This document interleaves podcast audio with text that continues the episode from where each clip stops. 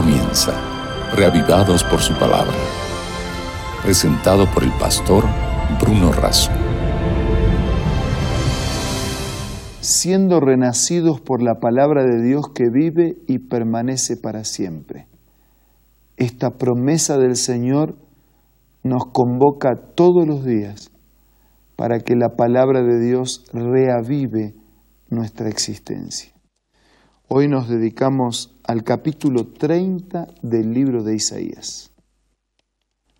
Pero antes pidamos la bendición de Dios. Señor, al meditar en tu palabra, queremos hacer, hacerlo contando con tu presencia. Por favor, asístenos y dirígenos con tu espíritu. Te lo pido y te lo agradezco todo en el nombre de Jesús. Amén. El capítulo 30 nos muestra un ay para la nación obstinada. Una de las formas en que se evidenció la idolatría en el pueblo de Israel, en el pueblo de Dios, es que ellos buscaron ayuda y confiaron en la potencia de las naciones extranjeras. Y así se desarrolla este mensaje de advertencia. El Señor ha dictado esta sentencia.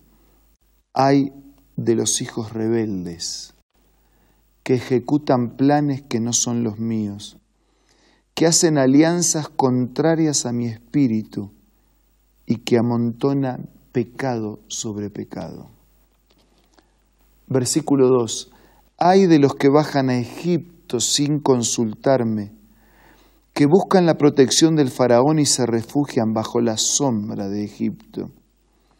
La protección del faraón será su vergüenza. El refugiarse bajo la sombra de Egipto, su humillación.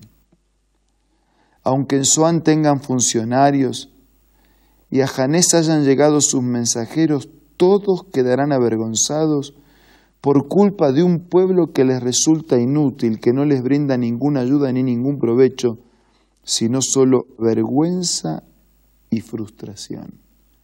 Eso es lo que les pasó a los hijos de Dios en esta instancia de rebeldía, en esta instancia de alianza con pueblos vecinos, en este caso con Egipto. Habían sido esclavos en Egipto. Dios los había liberado maravillosamente y ahora buscan protección bajo la sombra de Egipto. Por eso Dios dice, ay, no, qué lástima, qué pena de los que hacen planes sin consultarme, qué lástima de los que buscan ayuda donde no van a encontrar ayuda, donde solo van a encontrar vergüenza y humillación. Versículo 6. Esta es la sentencia que se ha dictado contra los animales del Negev, por tierra de dificultades y angustias, de leones, de leonas, de víboras, de serpientes. Llevan ellos a lomos de burro las riquezas de esta nación inútil y sus tesoros a lomo de camello. La ayuda de Egipto no sirve para nada. ¿Cómo buscar ayuda donde no hay ayuda? ¿Cómo buscar bendición donde solo encontramos maldición? Eso es lo que hicieron. Pero no se apresure a condenarlos. Nosotros a veces hacemos exactamente lo mismo. Versículo 8. Anda pues delante de ellos, grábalo en una tablilla, escríbelo en un rollo, para que en los días venideros quede como un testimonio eterno porque este es un pueblo rebelde. Son hijos engañosos que no quisieron escuchar, que no quieren escuchar, que no aceptan la enseñanza del Señor. Dice, que quede escrito, y ahí quedó escrito, para que la posteridad pueda aprender de la rebeldía, para no practicar la rebeldía que ellos practicaron. Versículo 11 apártense del camino, retírense de esta senda y dejen de enfrentarnos con el Santo de Israel. Así dice el Santo de Israel, ustedes han rechazado esta palabra, han confiado en la opresión, en la perversidad, se han apoyado en ella. Por eso su iniquidad se alzará frente a ustedes, como un muro agrietado a punto de derrumbarse. De repente, en un instante, se desplomará. La iniquidad quedará hecho pedazos, hecha añicos sin piedad como una vasija de barro. Ni un solo de sus pedazos servirá. Porque así dice el Señor omnipotente, el Santo de Israel. Pero, a pesar de la rebeldía, Dios abre una puerta. Dios siempre abre puertas. En el arrepentimiento y la calma está la salvación. En la serenidad y la confianza está su fuerza. Pero ustedes no quieren reconocer. Ahí está el problema. El problema estaba en las personas que no querían reconocer. En ellas o en nosotras también, en nosotros también.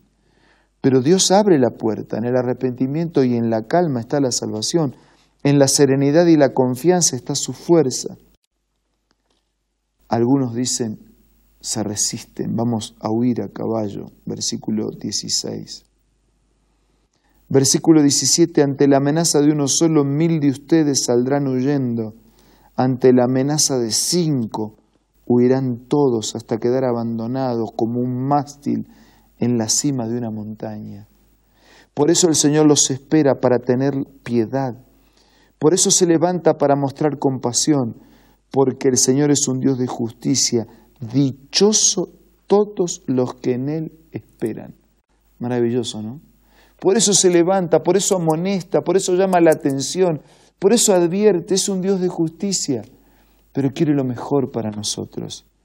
Por eso espera para tener piedad, por eso se levanta para mostrar compasión. Dichosos los que esperan, los que confían. El versículo 19 transmite con claridad, pueblo de Sión que habitas en Jerusalén, ya no llorarás más. El Dios de piedad se apiadará de ti cuando clames pidiendo ayuda. Tan pronto como te oiga te responderá. Aunque te dé pan de adversidad y agua de aflicción, tu maestro no se esconderá más.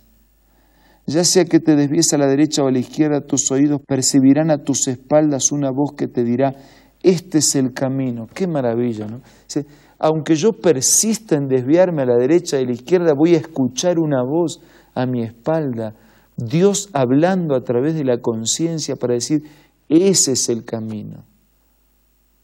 Tal vez en este momento yo esté hablando para alguien que sabe por dónde caminar, pero por esas cosas de la vida se ha desviado a derecha, a izquierda, y muy cerca o muy lejos está caminando de las cosas de Dios.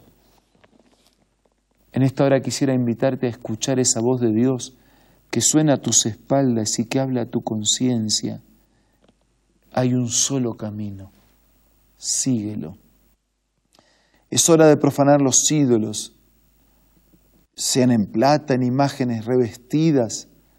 Es hora de dejar y de decir a todas esas impurezas de la vida, fuera de aquí. El Señor te enviará lluvia para la semilla que siembres en la tierra y el alimento que produzca la tierra será suculento y abundante. Sí, si confías en Dios, una lluvia nueva cambiará tu vida y frutos diferentes serán el resultado. Versículo 27, miren, el nombre del Señor viene de lejos, con ira, con justicia. Su aliento es cual torrente desbordado.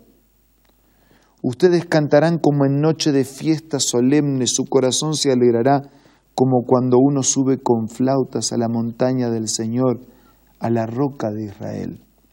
El Señor hará oír su majestuosa voz, descargará su brazo. Versículo 31. La voz del Señor quebrantará Siria, la golpeará con su bastón. Cada golpe que el Señor descargue sobre ella con su vara será el son de panderos y de arpas. Sí, el Señor quiere terminar no solo con la Siria del pasado, sino con la Siria del presente. No sé cuáles son los pecados, los hábitos, los enemigos, los problemas, las dificultades que hoy te golpean. No sé cuán cerca o cuán lejos estamos de Dios, cuán sumisos o rebeldes somos, pero lo que sí sé es que Dios una vez más, en este momento, en este momento, está hablando a tu corazón para decir, abandona esos ídolos, deja tu pasado, deja tu autosuficiencia y tu soberbia para manejarte solo en la vida, deja tus lágrimas, tus luchas, tus preguntas, tus vacíos, deja todo eso y caminemos juntos. ¿Será que usted puede escuchar la invitación de Dios en esta hora? Y si la escucha, ¿cuál es su respuesta? Dígale a Dios cuál es su respuesta a su invitación. Hagámoslo ahora a través de la oración.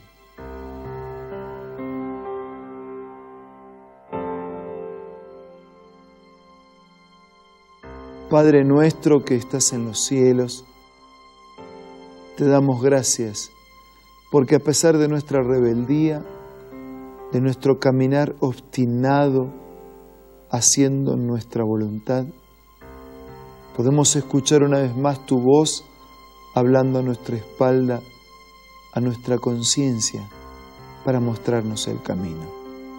Señor, gracias, porque sabemos a dónde ir cómo ir, con quién ir. Queremos ir contigo a través de tu palabra y hacer tu voluntad. Bendice a todos nuestros amigos. Te lo pido y te lo agradezco en el nombre de Jesús. Amén. Nos reencontramos mañana para seguir siendo, por la gracia del Señor, reavivados por su palabra. Esto fue Reavivados por su palabra, presentado por el pastor Bruno Razo.